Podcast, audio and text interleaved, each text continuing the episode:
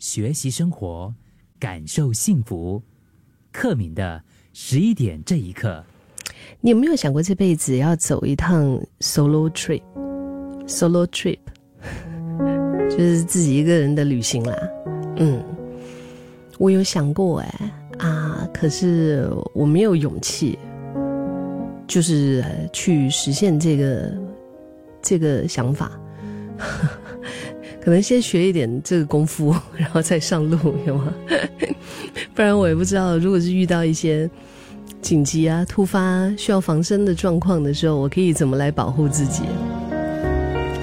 我觉得生而为人，嗯，如果说这一辈子里面会经历到一场 solo trip 的话，应该是非常难忘、难得的一种体验吧。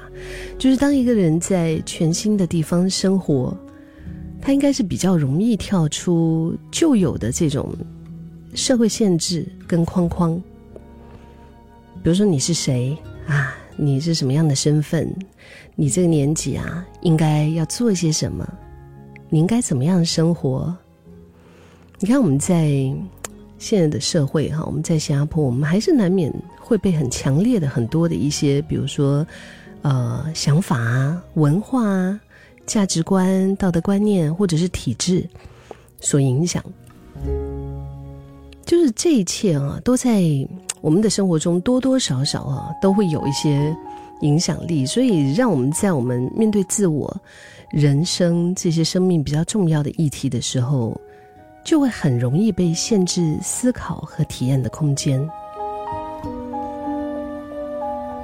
我之前看到一篇报道，他是一个，他是一位香港人哈，他自己就是背包旅行，然后当时在出发前，呃，他在准备的那个过程当中啊，啊，当时他的双亲就是还一直在他旁边碎碎念，他当然自己也是啊，也是多多少少有一些犹豫的，然后一直到出发前的几个星期哈，那个时候他还，嗯，就是看他的什么星座之类的，然后就是听到一句话说。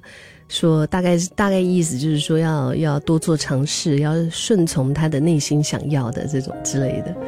后来他就觉得，哎，好像把那个内心的开关给打开了，所以他立刻哈，他就呃上网开始预约他出发的那些，就是比如说机票啊、酒店啊、交通啊，就是等等等等啊。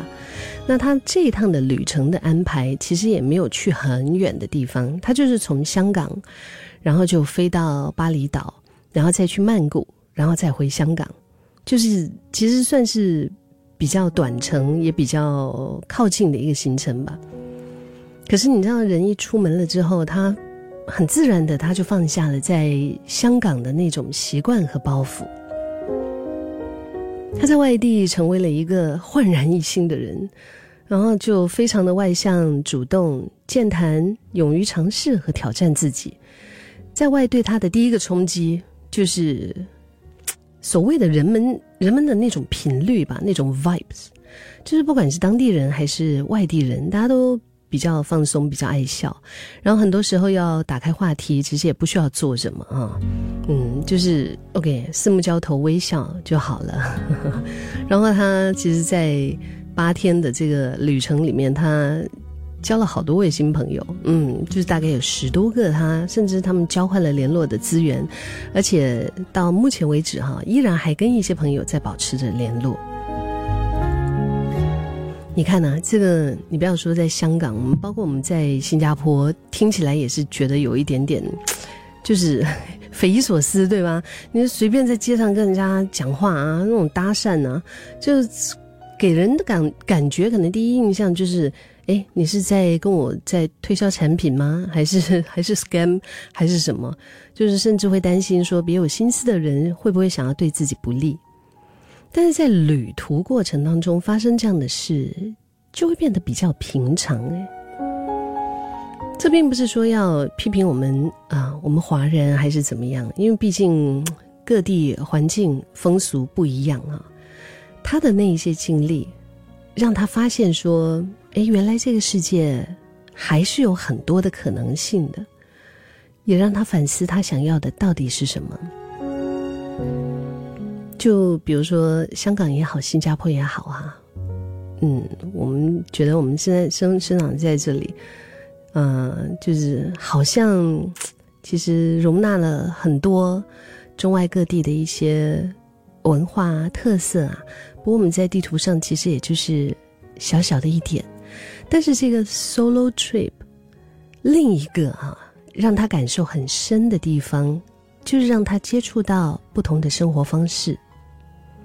他在旅程中遇到不同的人。听到他们不同的人生故事，有来自缅甸的朋友啊，医科毕业啊，但是选择做自己热爱的家族生意；也有来自澳洲的朋友，不喜欢澳洲的生活方式，然后选择半年在澳洲打工，半年呢就是到巴厘岛去居住；也有美籍泰国人在美国找到了一份远距离工作，然后呢就到各地旅游。就是在跟他们的对话当中，认识认识到、认知到，原来不同的人生方向。嗯，和可能性是这么样的，就是哇哦，让他大开眼界。世界很大，有机会的话，其实有没有想过到处去走一走、看一看？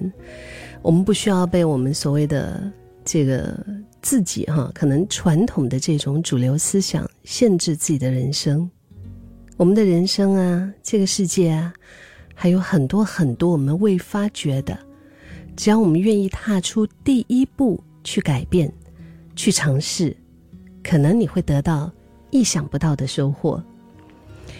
在八八五幺零零三我们听众的讯息当中，八零二五他说：“克敏，很多年前我就开始了 solo trip，我就上瘾了，真的啊！你去过哪一些地方啊？”二三二八，I love solo trips. I do a few solo trips every year. I feel so free and no need to follow daily routines. 啊，就是感觉很自由，对吗？就不需要按照我们在新加坡每一天的那种生活模式哈。嗯，这个四九五二跟我一样，他说他也是想了很久，但是就是还没有踏出这一步。他比较担心自己住酒店他会遇上恐怖的事情。OK。